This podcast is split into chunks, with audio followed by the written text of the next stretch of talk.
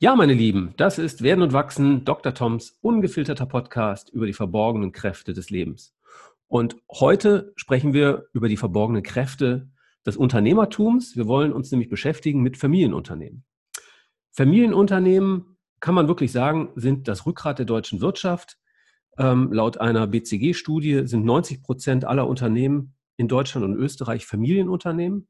Und wenn man äh, den, den Begriff so hört, denkt man ja vielleicht, ja, vielleicht die Bäckerei um die Ecke, auch ein Familienunternehmen. Aber weit gefehlt, viele von den großen Unternehmen sind nämlich in Wirklichkeit familiengeführt. Zum Beispiel VW, zum Beispiel Aldi, zum Beispiel Bosch, Henkel, Bertelsmann, äh, Otto, DM, Bayersdorf, Deichmann und es geht weiter. Also ähm, auch richtig viele große bekannte Unternehmen. Wir haben heute einen Experten für Familienunternehmen bei uns, Willkommen, Jörg Hesse. Einen schönen guten Morgen, lieber Tom. Hallo, grüß dich. lieber Jörg, schön, dass du da bist. Ja, du bist selber Familienunternehmer, ähm, hast zehn Jahre im internationalen Marketing eines Familienunternehmens gearbeitet, ähm, bevor du selber eben Unternehmer wurdest, ähm, hast heute eine ja, Agenturgruppe, kann man fast sagen. Ja, richtig. Gemeinsam mit äh, meiner Geschäftspartnerin Maria Sibylla Kalberkemper haben wir mittlerweile äh, vier kleine Firmen aufgereiht äh, und kümmern uns um den Vorsprung von Familienunternehmen. Richtig. Ja, genau. Und ähm, eine äh, Agentur, die dazugehört, heißt des Wahnsinns fette Beute. Ein Richtig. unglaublicher Name, wie ich finde. genau. Und die Beratungsfirma Trillion. Ähm, genau. Du ähm, bist beheimatet in Attendorn im schönen Sauerland. Ja, ganz genau. Also da ist äh, unsere Heimat. Äh, letztendlich ist da der Stammsitz äh, der Firmen und äh, haben, wir haben aber äh, durchaus jetzt äh, auch in der Expansion Düsseldorf und München als Standorte mit eingegliedert und in, insofern sind wir deutschlandweit beziehungsweise in der Dachregion tätig. Mhm. Okay, lass uns über Familienunternehmen sprechen. Ähm, Sehr gerne. Du bist selber Familienunternehmer. Wie kam das, dass du eben Unternehmer geworden bist? Ja, wie bin ich Unternehmer geworden? Also, ähm, ich fand es schon immer gut. Ähm, Entschuldigung. Bist du noch da? Ja. Ah, okay. Ich fand es schon immer toll, dass Familien etwas miteinander unternommen haben. Ähm, das ist äh, letztendlich aus meiner Kindheit heraus. Ähm, mein Onkel hatte eine kleine äh, Bäckerei und Lebensmittel Edeka. Äh, hat er gemeinsam mit meiner Tante betrieben und da bin ich eigentlich aufgewachsen. Wir haben direkt daneben gewohnt. Ähm, dort habe ich letztendlich dort auch entsprechend Getränkekisten mitgeschleppt und so weiter. Äh, mein anderer Onkel und Tante, ähm, die haben äh, außerhalb der Ortschaft gewohnt. Äh, die hatten nebenberuflich noch eine Tierzucht und als letztendlich das als Industriegebiet erklärt wurde, haben sie die Stallungen umgebaut und daraus einen der größten Oberflächentechnikveredler ähm, hier in Deutschland gemacht für die Automobilindustrie. Und das war schon immer mein Umfeld äh, aus meiner Jugend heraus und von daher stand irgendwo fest für mich, dass ich auch mal ähm, ja, mit der Familie äh, auch mal etwas unternehmen möchte. Und äh, das habe ich dann im Alter von 28 Jahren begonnen und bin damit sehr, sehr zufrieden. Hm. Jetzt ähm, erkläre mal kurz, was ist ein Oberflächentechnikveredler? die äh, Geschichten, Metall- und Karosserieteile für äh, die Automobilindustrie, für die Nutzfahrzeuge äh, und so weiter äh, zum Korrosionsschutz ähm, und okay. Dinge. Also das, das, als, als kleines Beispiel. und äh, wir haben tatsächlich äh, gemeinsam, also ähm, in der Familie angefangen und äh, das ist mittlerweile eben auch ein äh, Unternehmen mit über 700 Mitarbeitern und zwei Standorten in Europa. Äh, und diese Entwicklungen haben mich äh, eben begleitet. Mein bester Freund äh, hat, äh, ist in das Familienunternehmen seines Vaters eingestiegen mit seinen beiden Brüdern. auch das ist international gewachsen. Ähm, das ist diese Geschichte äh, habe ich auch äh, immer begleitet, immer verfolgt und es ist einfach sehr, sehr spannend, äh, wie Familienunternehmen wachsen und äh, welche Dynamik äh, darin möglich ist. Hm. Was ist denn so aus deiner Wahrnehmung der Unterschied zwischen Familienunternehmen und nicht familiengeführten Unternehmen? Für mich ist, äh, und deswegen haben wir uns auch auf diese Unternehmen ähm, fokussiert, Sie sind einfach langfristiger orientiert. Ähm, das ist schon mal das eine. Also äh, viele ihrer Entscheidungen äh, sind geprägt, äh, das Unternehmen enkelfähig aufzusetzen. Und das ist ja nun mal auch ein entscheidender Unterschied vielleicht zu einer börsennotierten Gesellschaft, wo Quartalsergebnisse, wo letztendlich die Erfolge der Amtszeit des CEO gelten und wo häufiger Strategiewechsel an den Tag gelegt werden. Ähm, diese langfristige, nachhaltig wirtschaftende Orientierung zahlt sich letztendlich in, in Eigenkapitalquote, in entsprechender Fremdverschuldung, äh, in einer höheren Krisensicherheit aus. Und für uns, die äh, entweder das Thema Marke oder eben auch markenzentrierte Organisationsentwicklung machen, ist ein, ein nachhaltiger, ein sehr langfristig ausgerichtete Strategie, äh, das große Zielbild sehr, sehr wichtig in der Zusammenarbeit und das finden wir bei Familienunternehmen eben sehr viel stärker vor als äh, in, in anderen nicht familiengeführten Unternehmen. Mhm. Hinzu kommt natürlich, ähm, das sehen wir auch, ein anderes äh, Verantwortungsbewusstsein, ein, ein, anderes Verantwortungsbewusstsein gegenüber den Mitarbeitern, äh, gegenüber aber auch äh, Lieferanten, gegenüber Kunden.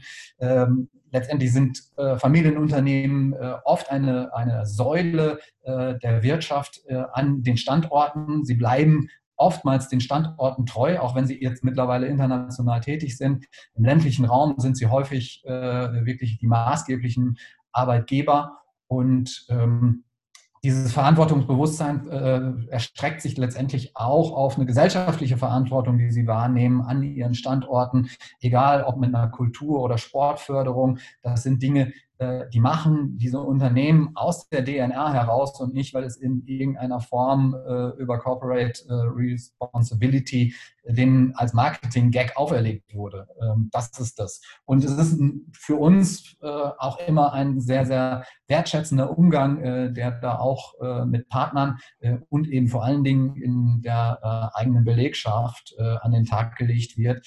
Ähm, hier zählt einfach der Mensch äh, hinter dem Mitarbeiter, hinter dem Lieferanten ähm, und der Umgang äh, miteinander ist äh, eben sehr, sehr viel von Respekt und Wertschätzung geprägt. Und das gefällt uns in der Zusammenarbeit mit Familienunternehmen. Und mhm. ich finde, das macht sie auch aus. Äh, das sind drei Gründe von ganz vielen, die sie ausmachen, aber das sind für, für mich die drei wichtigsten. Mhm. Du sagst ja selbst, ähm, für dich die beste äh, Spezies von Unternehmen überhaupt. Finde ich sehr schön. Ja. Ja, richtig.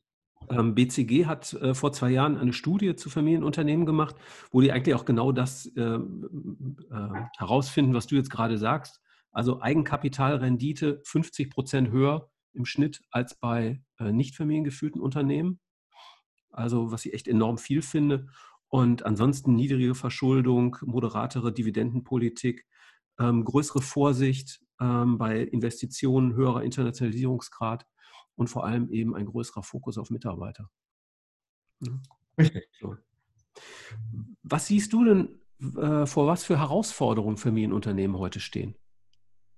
Ja gut, es ist natürlich ein komplexer Wandel gerade äh, im Gange, äh, der natürlich in diesem Jahr nochmal wieder beschleunigt wird. Ich will nicht das Thema Digitalisierung stressen, aber es ist äh, ein Stück weit natürlich ein Treiber für vieles.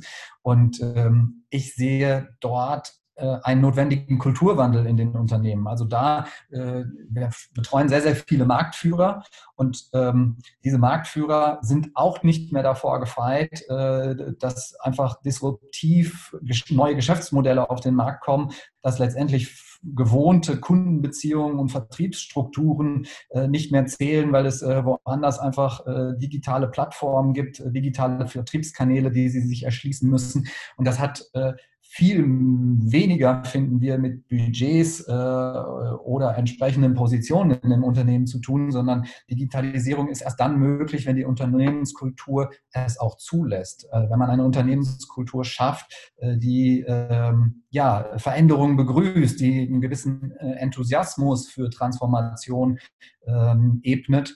Und äh, das ist ein Thema, wo wir eine sehr, sehr komplexe Herausforderung sehen. Und das geht dann eben auch nur äh, in Organisationsstrukturen, äh, die Digitalisierung, äh, schnelle Innovationszyklen gewachsen sind. Und dann sieht man eben auch erst diese Talente an, die einen darin unterstützen, schnellere Innovationen, schnellere Prozesse, agileres Arbeiten hinzubekommen. Und das ist alles miteinander verwoben diese Herausforderung. Und äh, das hat für uns mhm. sehr, sehr viel ähm, mit evolutionärer Unternehmensentwicklung, ähm, mit äh, evolutionären Organisationsformen äh, und eben dann als Grundlage äh, mit einer sehr, sehr aufgeschlossenen Unternehmenskultur zu tun. In der Vorbereitung hier habe ich ähm, einen ganz spannenden Gedanken gefunden. Und zwar, ähm, also der Unterschied zwischen Familien- und Nichtfamilienunternehmen besteht ja, also wie das schon sagt, in der Eigentümerstruktur. Ne? Und damit eben dann auch im Handeln. Und man kann also sagen, dass ähm, die, die, die Werte der Familie, die das Unternehmen besitzt, sich sozusagen wie ein Stück weit übertragen auf das Unternehmen selbst, also die Art, wie sie es eben dann eben führen. Und dass sozusagen das Unternehmen wie zu einem Vehikel wird für, ich sage mal, den Antrieb, den Purpose, könnte man neudeutsch sagen, der Familie. Und das finde ich ist ein total spannender Gedanke, dass hier also wie so eine Art ähm, Wertetransfer von der Familie ins Unternehmen geschieht. Und das beobachten wir äh, eigentlich bei den erfolgreichen Unternehmen absolut. Und äh, manchmal geht das ein Stück weit verloren in der nächsten oder übernächsten Generation. Und dann muss man einfach an diese Dinge nochmal erinnern. Also ähm, du, du, sagst es gerade schon, äh, den höheren Zweck, den Antrieb, warum ist dieses Unternehmen überhaupt gegründet worden? Was wollte es äh, den Menschen helfen, der Gesellschaft helfen? Äh, was hat den Gründer angetrieben? Und wenn man diese Gedanken äh, und auch diese Wertvorstellungen einfach nochmal auf die Neuzeit überträgt, gibt das den Unternehmen ganz, ganz viel Kraft. Und wenn man sie transparent macht, diese Werte äh, und diese Ziele, dann schafft man auch für die ganze Führungsmannschaft und letztendlich dann, auch wenn es übertragen wird in, in der Kultur, auch für die ganze Belegschaft einfach eine Verlässlichkeit, in welchem Rahmen äh, man sich bewegen kann. Also diese ganzen ungeschriebenen Gesetze und äh, vermeintlichen Glaubenssätze kann man über einen solchen Prozess auch viel transparenter machen und äh, den Mitarbeitern dadurch äh, Rahmen geben, wie es in diesem Unternehmen gemeinsam erfolgreich vorangehen kann. Mhm. Und also meiner Erfahrung nach aus meiner Beratungspraxis gibt es wirklich so ein also ist dieser, dieser unternehmerische Impuls, dieser unternehmerische Antrieb vom Gründer, der bewahrt sich über Jahrzehnte, manchmal über Jahrhunderte wie unbewusst in den Unternehmen. Und wenn man das dann hinterher im Rahmen eines Beratungsprojektes zum Beispiel eben ähm, offensichtlich macht, so, dann gibt es diese Aha-Momente, wo alle sagen so, boah, so habe ich das noch nie gesehen. Alle kennen diese Gründungsgeschichte, aber die haben sie nie in Verbindung gebracht mit der Wertschöpfung heute im Unternehmen. Und für mich so ein Schlüsselmoment war, ist jetzt zwar kein Familienunternehmen mehr, muss man sagen, äh, ist BASF. BASF ist ja gegründet worden von Friedrich Engelhorn. So, ähm, der war Goldschmied und ähm, hatte dann, ähm, ja, nachdem er, äh, ich glaube, mehr wollte, unternehmerisch tätig sein wollte, ähm, als nur sozusagen einfach Goldschmied zu sein, hat er eine, war er Teilhaber einer Leuchtgasfabrik in Mannheim und äh, bei der Produktion von Leuchtgas fällt ja äh, ähm, Steinkohlenteer an. Also man kann sagen, schwarze kohleähnliche Klumpen, die aus Kohlenstoff bestehen. Und als Goldschmied hast du ja keinen Abfall. Ne? Also ein Goldschmied, der schmiedet seinen Ring und die Späne, die dann vielleicht runterfallen oder so, die werden aufgefangen, eingeschmolzen, in den nächsten Ring draus gemacht. Und mit dem Blick des Goldschmieds schaute er dann quasi darauf und hat sich gefragt, was kann ich denn mit diesen schwarzen Dreckklumpen äh, noch anstellen? Vielleicht sind die ja noch zu irgendetwas äh, Nutze und hat, ist dann eben aufmerksam geworden auf ein, ähm, ja, auf dieses äh, Verfahren, synthetisch Farben herzustellen, das in England erfunden worden war und ähm, also wo man quasi aus Kohlenstoff dann eben Farben machte. Und das war quasi Geburtsstunde der Firma BASF. Und dieser Effizienzgedanke, der da drin steckt, ist heute noch Wertschöpfungskern dieser Firma. Also ähm, die BASF äh, Fabriken laufen mit dem höchsten Effizienzgrad von äh, äh in der Chemiebranche weltweit. Und äh, also das ist unglaublich, dass sozusagen ähm, heute noch, das ist jedem bewusst, dass diese, diese Effizienz maßgeblich für die Wertschöpfung der Firma heute sind, aber keiner führt es zurück auf diese Gründungsgeschichte. Ne? Und äh, das sind dann natürlich irgendwie wunderbare Momente, wo wirklich die Menschen dann nochmal eine neue Perspektive kriegen und wo man eigentlich den, den Markenkern, den Wertschöpfungskern der Firma quasi findet. Ja, und das beobachten wir wirklich sehr, sehr häufig. Und wenn wir uns dann mit äh, Familienunternehmern unterhalten, kommt dann tatsächlich nochmal, ja, so hat das mein äh, Urgroßvater äh, auch schon immer gesagt. Äh, und äh, da kommt plötzlich dieser Antrieb wieder durch. Und wenn man das kultiviert, äh, letztendlich auch dann in einer Marke sichtbar macht und wenn man es wirklich purpose-zentriert in der Marke etabliert und an die Belegschaft überträgt, kommt da ganz, ganz viel Energie bei raus und die Leute verstehen, warum die Dinge schon immer so gemacht wurden. Und äh, das ist absolut nicht zu unterschätzen, ähm, welche Energie äh, da für den Erfolg noch drinsteckt, äh, wenn man das stärker kultiviert. Ich finde das auch so wichtig, gerade für die weitere Entwicklung, weil du brauchst ja, ähm, ich sag mal, die Mischung aus Stabilität und Veränderung. Ne? Ja. Also man macht ja nicht alles sozusagen jetzt anders und neu. Du brauchst diese, diese stabilen Faktoren. Ne? Und ähm, das bietet eben die, die Sicherheit und die Stabilität, dass eigentlich der Kern der Firma sich nicht ändert. Ne? Nur Verhaltensweisen, Prozesse, diese Dinge, die, ähm, die verändern sich.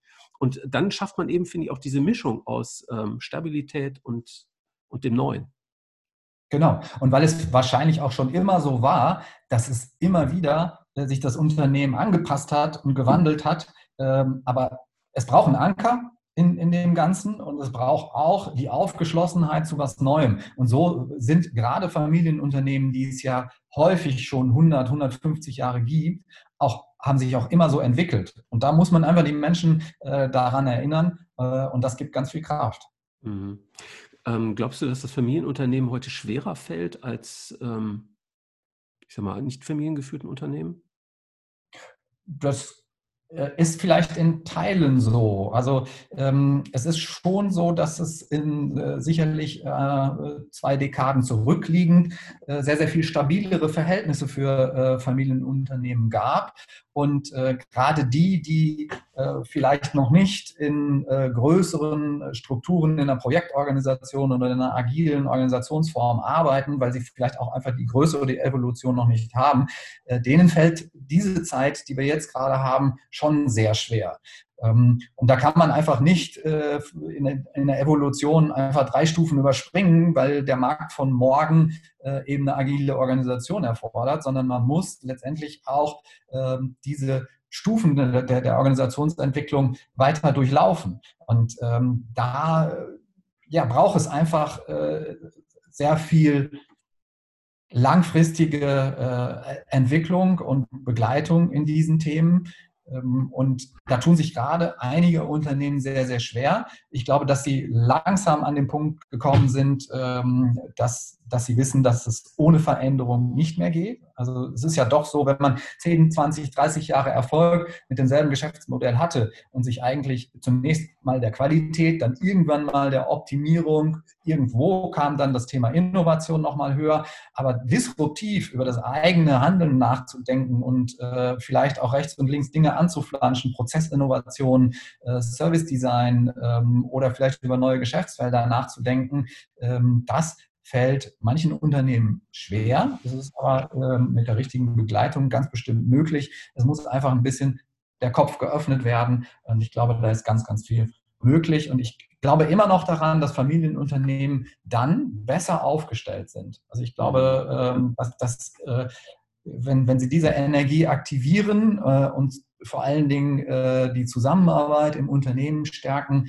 ähm, werden dort so viel Energie freigesetzt der gemeinsamen Zusammenarbeit und diesem unternehmerischen Antrieb, der, äh, den ja viele auch auf die Führungsmannschaft übertragen können, ähm, dass da wirklich auch viele Unternehmer im Unternehmen äh, arbeiten und jetzt nicht nur Gesellschafter, sondern eben auf vielen Ebenen in, der Führung ähm, sind da Menschen wirklich vollkommen überzeugt von dem Tun und das macht Familienunternehmen einfach erfolgreicher.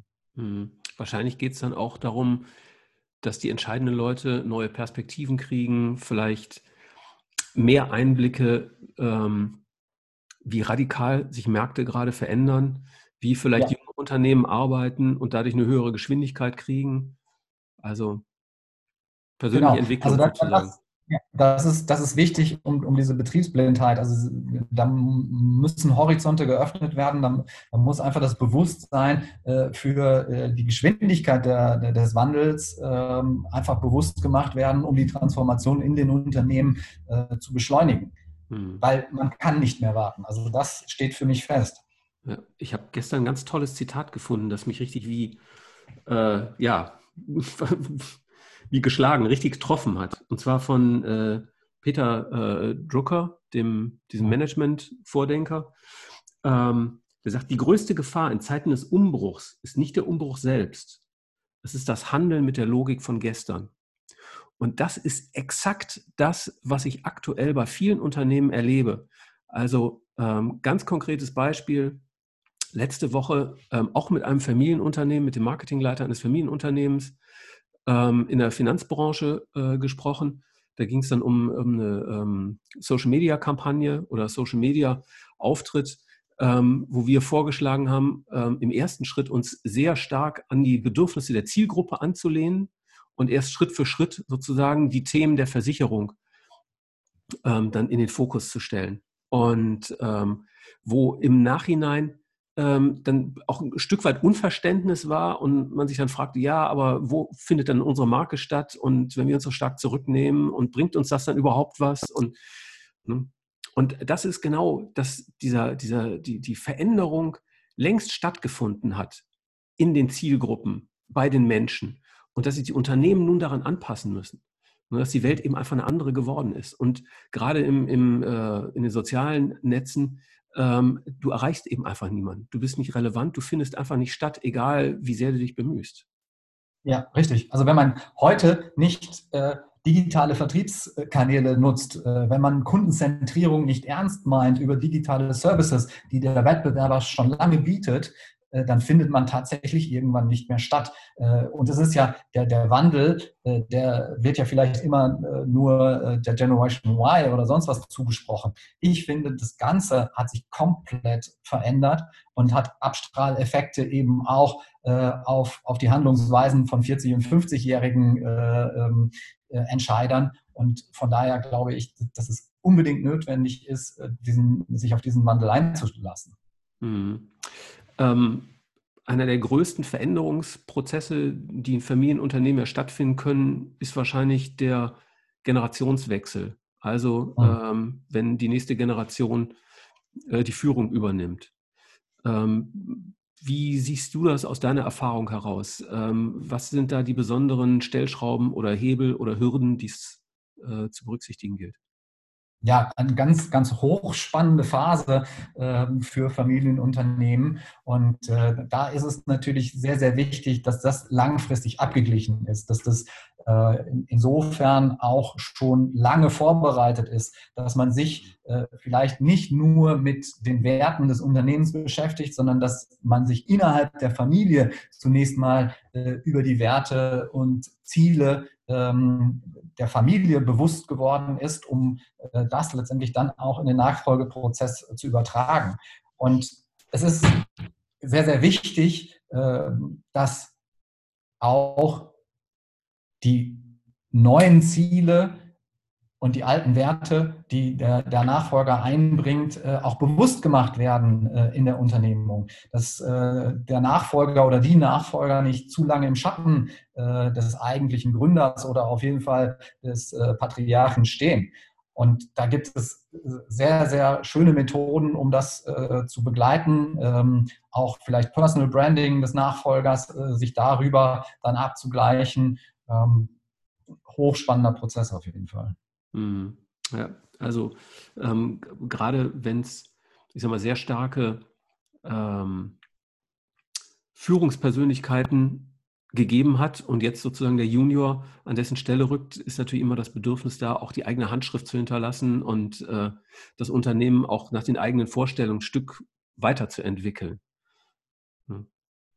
Also Personal Branding, ja, würde ich sagen, zentraler Und meistens ist es ja, genau. Und meistens ist es äh, auch in äh, einer Nachfolgesituation, wird die Komplexität ja meistens höher, ähm, denn äh, die nachfolgende Generation wird dann häufig nicht mit einer Person besetzt, sondern äh, da treffen Geschwister aufeinander, äh, dort treffen letztendlich äh, Cousins oder Cousinen aufeinander.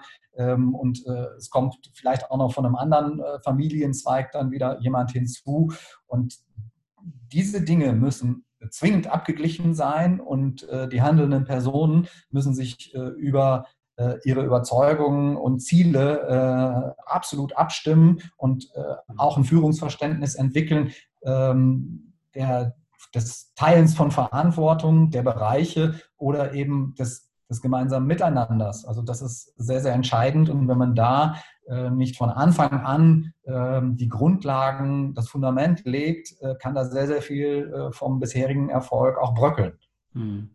Ähm, vom Klischee her ist das Familienunternehmen ja oft geprägt durch einen patriarchalischen Unternehmensführer, sage ich mal, ne, der äh, Eigentümer ist und ähm, dann halt sehr hierarchisch, ne, äh, sag mal, mit Pyramidensystem eben ins Unternehmen hinein führt, sage ich mal so. Ähm, wie schafft man es denn, die Organisation, ich sage mal, zu ähm, ja, lebendiger zu kriegen, schneller zu kriegen, ähm, wenn jetzt eben nicht mehr diese eine Person da ist, die alle wichtigen Entscheidungen trifft?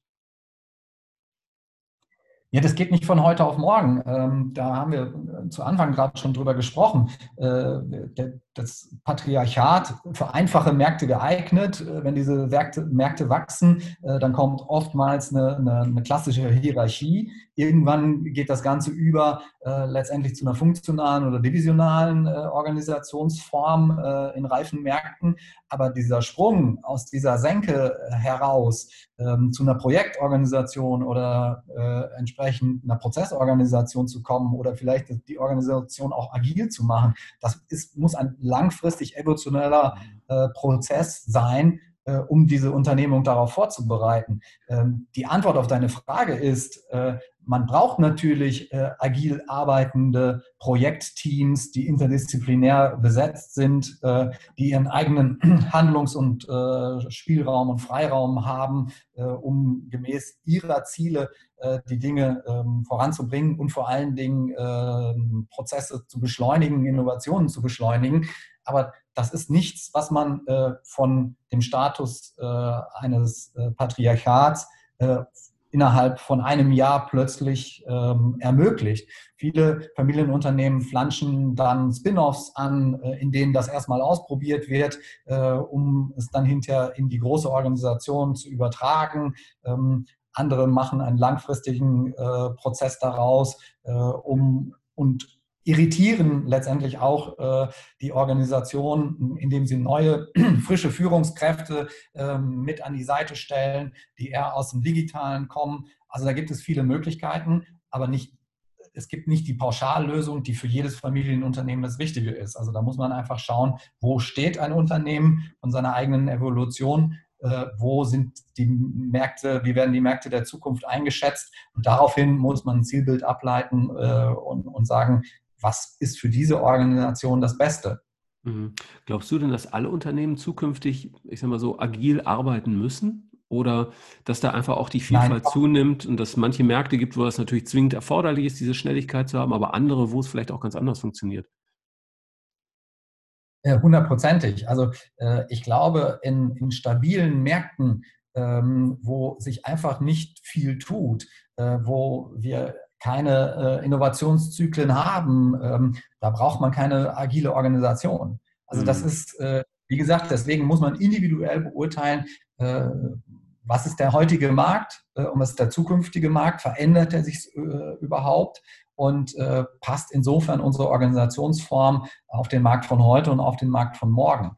Ähm, und nicht ein zwanghaftes ähm, Hinterherlaufen hinter Trends, wir müssen jetzt alle agil werden. Also das ist sicherlich falsch. Hm. Was ist denn so deine Wahrnehmung, ähm, welche Veränderungsprozesse oder welche Herausforderungen kommen durch Corona auf, äh, besonders auf Familienunternehmen zu? Ja, Familienunternehmen bestechen natürlich ein Stück äh, durch ihre äh, Kultur, durch den Zusammenhalt. Und äh, das ist natürlich jetzt eine Herausforderung, äh, dass in Corona-Zeiten dieser Zusammenhalt, diese äh, informellen Treffen äh, zwischen Mitarbeitern, äh, vielleicht aber auch diese ganz etablierte gemeinsame Frühstückspause der Führungskräfte und so weiter, dass es die in der Form nicht mehr gibt. Natürlich sieht man äh, überall äh, jetzt Postings von äh, tollen Teams-Besprechungen und Zoom-Besprechungen und so weiter, von, selbst von Unternehmen, wo man es nie äh, für möglich gehalten hätte, dass die mal ein Stück weit in die Digitalisierung vordringen. Aber das ersetzt ja trotzdem nicht das persönliche Miteinander. Und äh, von daher äh, muss man Wege finden, auch dieses informelle hochzuhalten, ähm, mitunter das gemeinsame Feiern zu ermöglichen ähm, ich glaube, da, da geht gerade dann jetzt ähm, diese ganzen abgesagten Weihnachtsfeiern und so weiter auch den Familienunternehmen in ihrer Kultur, zumindest mal dieses Jahr, äh, ganz schön was verloren äh, für den Zusammenhalt. Ähm, trotz alledem sieht man, sowohl bei uns im Unternehmen, aber eben auch äh, bei Kunden, mit denen wir gut befreundet sind, dass der Zusammenhalt jetzt zunächst mal in den letzten Monaten sogar gestiegen ist. Also man, man, man steht enger zusammen, weil man weiß, wir haben eine Krise gemeinsam zu meistern. Trotz alledem, wenn es lange, länger anhält, muss man natürlich äh, Möglichkeiten schaffen, dieses kulturelle Miteinander äh, doch hochzuhalten. Mhm. Also das ist auch meine Wahrnehmung, dass das eine Zeit ist, wo eine gute Kultur als Wettbewerbsvorteil absolut zum Tragen kommt. Ähm, wo 100%. Kultur zu schaffen, wenn man jetzt remote arbeitet, sehr, sehr schwierig ist also, ähm, und man zehrt sozusagen von der Kultur, die man vorher hatte. Ne? Also um persönliche Beziehungen aufzubauen mhm. und ähm, Kultur ist das ja ein Stück weit auch, ähm, braucht es irgendwo auch den, den persönlichen Kontakt. Ne? Das ähm, geht über Zoom oder, oder Teams oder so äh, nicht so gut. Ne? Da kann man wunderbar Prozesse, also so, ich sag mal, die Arbeit kann man auch so wunderbar ähm, äh, am Laufen halten, aber eben ähm, ja, eine persönliche Beziehung aufzubauen, ist da deutlich schwieriger. Ne? Und Unternehmen, die da eben ja. sozusagen vorher schon eine bessere Kultur hatten, also wo sozusagen äh, einfach mehr da ist, äh, von dem man jetzt zehren kann, ähm, sind da deutlich im Vorteil. Ne? Und gerade Unternehmen mit schlechten Kulturen, ähm, da wird auch die Zusammenarbeit dann ähm, remote sagen wir, deutlich schlechter funktionieren. Ja, richtig. Also als Beispiel, Fissmann bezeichnet seine Unternehmenskultur als größten Wettbewerbsvorteil. Also das sind so Themen, ähm, da, da, dem wurde tatsächlich, äh, was die, ja, was den, das Thema Wettbewerbsvorteil, Wirtschaftlichkeit betrifft, äh, sehr, sehr oft wenig beigemessen und das kommt doch jetzt in der Wahrnehmung äh, bei vielen Unternehmen sehr, sehr viel höher. Also das finde ich sehr schön. Das Thema ist ja ein komplexes und schwieriges, weil Kultur einfach so äh, ja, uns ständig umgibt, aber doch eben so schwer zu greifen ist. Und gerade große Unternehmen, also aus meiner Erfahrung heraus, schauen dann eben auf Google und, und andere und sagen so, boah, die haben so eine tolle Kultur und ne, sind dadurch so produktiv und, und, und innovativ und die ganzen Sachen, das wollen wir jetzt auch. Ähm, verstehen aber äh, nicht, dass das, dass solche Unternehmen eben aus dieser kulturellen Historie heraus gewachsen sind und sich die Kultur quasi wie natürlich in dem mhm. Unternehmen verbreitet hat, während eben äh, viele von den großen deutschen Unternehmen aus einer ganz anderen Tradition kommen, aus einer ganz anderen Kultur kommen und dieser kulturelle Switch äh, mindestens 30 Jahre dauern wird, wenn er denn überhaupt gelingt. Ne? Weil ist, es gilt, das ganze ja. System zu verändern.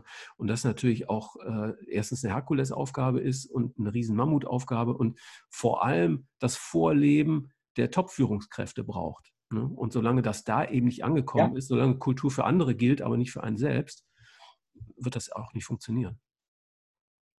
Aber, aber da ist ja die, ähm, da ist das Gras auf der anderen Seite der Wiese einfach grüner. Das ist ja auch Quatsch. Also äh, wir finden in den Familienunternehmen, denen wir betreuen, eine so gute, äh, eine so wertschätzende äh, Kultur vor, die es zu bewahren gilt, die es aber auch äh, auszudrücken gilt. Also wenn die Kultur den Mitarbeitern nicht bewusst ist, ähm, dann äh, können sie darauf auch nicht stolz sein.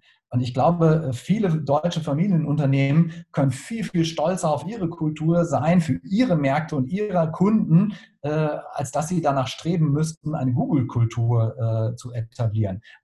Oftmals werden wir äh, in Arbeitgebermarkenprozessen gefragt, ja, aber was ist denn tatsächlich unser wirkliches Unterscheidungskriterium? Gibt es denn wirklich ein USP für diese Arbeitgebermarke? In grünen Obstkörben äh, und äh, betriebliche Altersvorsorge oder sonst was. Nein, der einzige Unterscheidungsfaktor, den solche Familienunternehmen haben, ist ihre Unternehmenskultur. Und den herauszustellen, um äh, im Kampf äh, um äh, Talente, um digitale Talente, äh, da steckt ganz viel äh, Energie. Dort zieht man die Leute in, in eine solche Kultur hinein, äh, wo sie sich verwirklichen können. Viel mhm. stärker als in großen Konzernen. Also das finde ich sehr schön, was du sagst, weil äh, eine gute Kultur zu schaffen heißt nicht äh, Kickertische aufzustellen, ne, sondern heißt eben ja. ein wertschätzender Umgang äh, miteinander, heißt Verantwortung abzugeben, ähm, andere gestalten zu lassen, die ihm teilhaben zu lassen. Und ähm, ja, vielleicht, dass es sogar so weit geht, dass man ähm, auch an die persönliche Entwicklung der Menschen äh, geht und den Mitarbeiter eben nicht nur als Arbeitskraft sieht, sondern eben halt auch als Menschen, der sich im Unternehmen eben auch als Mensch entwickeln muss und darf? Für mich steht das genau äh, in dem Zusammenhang. Also ohne äh, Persönlichkeitsentwicklung äh, keine Teamentwicklung, keine Organisationsentwicklung und insofern auch kein besseres Unternehmen. Ähm, und da muss man wirklich bei jedem Mitarbeiter ansetzen. Das ist letztendlich die Aufgabe der Führungskräfte, ähm, die Menschen dort mitzunehmen, äh, ihnen definierte Freiräume zu geben und nicht im nebulösen ähm, äh, der, der, der, nicht definierten Kultur, der nicht definierten Regeln zu sagen, ja, guck mal, wie du dich hier zurechtfindest, du, irgendwann wirst du schon sehen, wie der Hase läuft. Und das ist, finden wir, da steckt eben sehr, sehr viel Potenzial drin, wenn man Kultur bewusst macht, sowohl nach innen als auch nach außen, äh, wird wird es zum Wettbewerbsvorteil. Wenn man sie wabern lässt, äh, dann ist sie einfach nur da, wie du gerade sagtest, und bringt so viel nicht. Hm. Studien zeigen, dass ähm, das Vertrauen der Menschen in Familienunternehmen höher ist als ähm, ja, dieser Vertrauensfaktor eben in, in, in Nicht-Familienunternehmen. Und das finde ich, ähm, bringt es dann nochmal sozusagen auf, auf den Punkt, dass es geht letztendlich um menschliche Beziehungen, um Vertrauen zueinander. Genau. Da steht jemand vorne, ähm, äh, oder eine, eine ganze Familie, äh, die letztendlich Arbeitsplätze in der Region äh, garantiert, äh, die dafür eingestanden hat, auch in Krisen ähm, eben die Belegschaft zu halten, die sich einsetzt für, für den Standort. Und darüber ernten solche Unternehmen einfach auch dauerhaft ein sehr, sehr hohes Vertrauen. Und das setzt sich ja auch über Generationen letztendlich in den Familien ähm, äh, die dort arbeiten äh, und auch in der ganzen Stadt oder in der Region, wo gearbeitet wird, eilt dieser Ruf ja diesen Unternehmen voraus. Mhm. Jetzt haben wir ganz viel über die Stärken gesprochen. Ähm, so aus deiner mhm. Wahrnehmung, woran scheitern Familienunternehmen? Ja, das, das, im Prinzip haben wir das am Anfang auch schon äh, gesagt. Äh, sie sind vielleicht ein bisschen behäbiger, diese große Transformation äh, gerade zu bewältigen. Ähm, ich glaube, da versucht man tatsächlich, äh, so wie Peter Drucker, äh, den du zitiert hast, ähm, das Ganze mit äh, den alten Herangehensweisen zu lösen. Und ähm, von daher, ich glaube, daran scheitern im Moment einige Familienunternehmen, die aus dieser Senke nicht rauskommen. Also die, die versuchen, äh, und immer wieder mit denselben Dingen versuchen, äh, die Aufgaben zu lösen. Aber man kann nicht mehr jede Aufgabe ähm, mit den alten Methoden lösen. Das funktioniert einfach nicht mehr. Hm. Stell dir mal vor, du äh, würdest einem jungen Familienunternehmer, der frisch die Führung, die Leitung seines Unternehmens von seinem Vater übernommen hat, ähm, einen wohlmeinenden Rat geben. Was wäre das? Ich glaube, ähm, dass es darum geht, äh, alte, etablierte Werte und Treiber zu bewahren und bewusst zu machen, dass man sich aber auch äh, darüber im Klaren sein muss, äh, was einen in Zukunft äh, ausmachen wird und differenzieren wird und welche Zukunftstreiber äh, das Unternehmen einfach hat. Und äh, wenn man im Einklang dieser drei Dinge, also äh, letztendlich irgendwo dem Anker, dem Fundament, der, der Besonderheit des Unternehmens und äh, den, den großen Ziel, ähm, der großen, des großen Zukunftsbilds sich bewusst ist und das auch äh, in seine Mannschaft trägt, dann ist der Erfolg dieses Familienunternehmens nicht aufzuhalten. Mhm. Schön. Danach kann nichts mehr kommen, würde jetzt Gabor Steingart sagen. ja, lieber Jörg, ganz herzlichen Dank. Ähm, ich äh, finde es sehr schön, wie wir hier ähm, ja, ähm, über die, die, die Stärken ähm, von Familienunternehmen gesprochen haben. Und ähm, ja, dir weiter viel Erfolg, auch als Familienunternehmer. Und ähm, ja, ich hoffe, ihr da draußen konntet einiges mitnehmen, dass ähm, Kultur ein zentraler äh, Wettbewerbsvorteil ist. Und ja, ähm, auf die Weise bewahrt eure eigene Kultur und äh, ja, auf bald. Ciao, lieber Jörg. Auf bald, lieber Dr. Tom. Hat mir Spaß gemacht. Dankeschön. Ciao.